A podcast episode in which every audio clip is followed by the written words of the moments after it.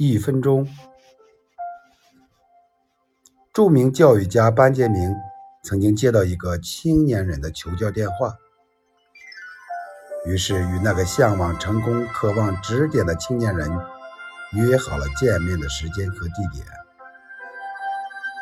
等到那位青年人如约而至时，班杰明的房门敞开着，眼前的景象令青年人颇感意外。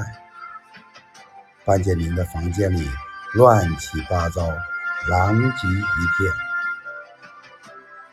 没等青年人开口，班杰明就招呼道：“你看我的房间太不整洁了，请你在门外等候一分钟，我收拾一下，你再进来吧。”一边说着。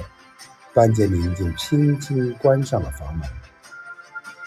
不到一分钟的时间，班杰明又打开了房门，并热情地把青年人让进客厅。这时，青年人的眼前展现出另一番景象：房间里的一切已变得井然有序，而且有两杯刚刚倒好的红酒，在淡淡的香水气息里。还漾着微波。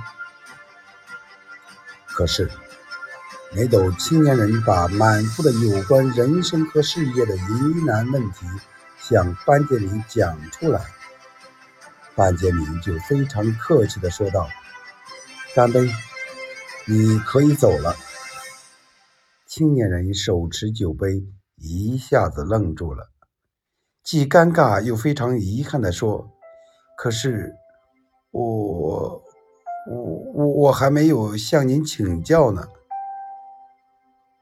这些难道还不够吗？班杰明一边微笑着，一边扫视着自己的房间，轻言细语地说：“你进来又有一分钟了，一分钟，一分钟。”青年人若有所思地说。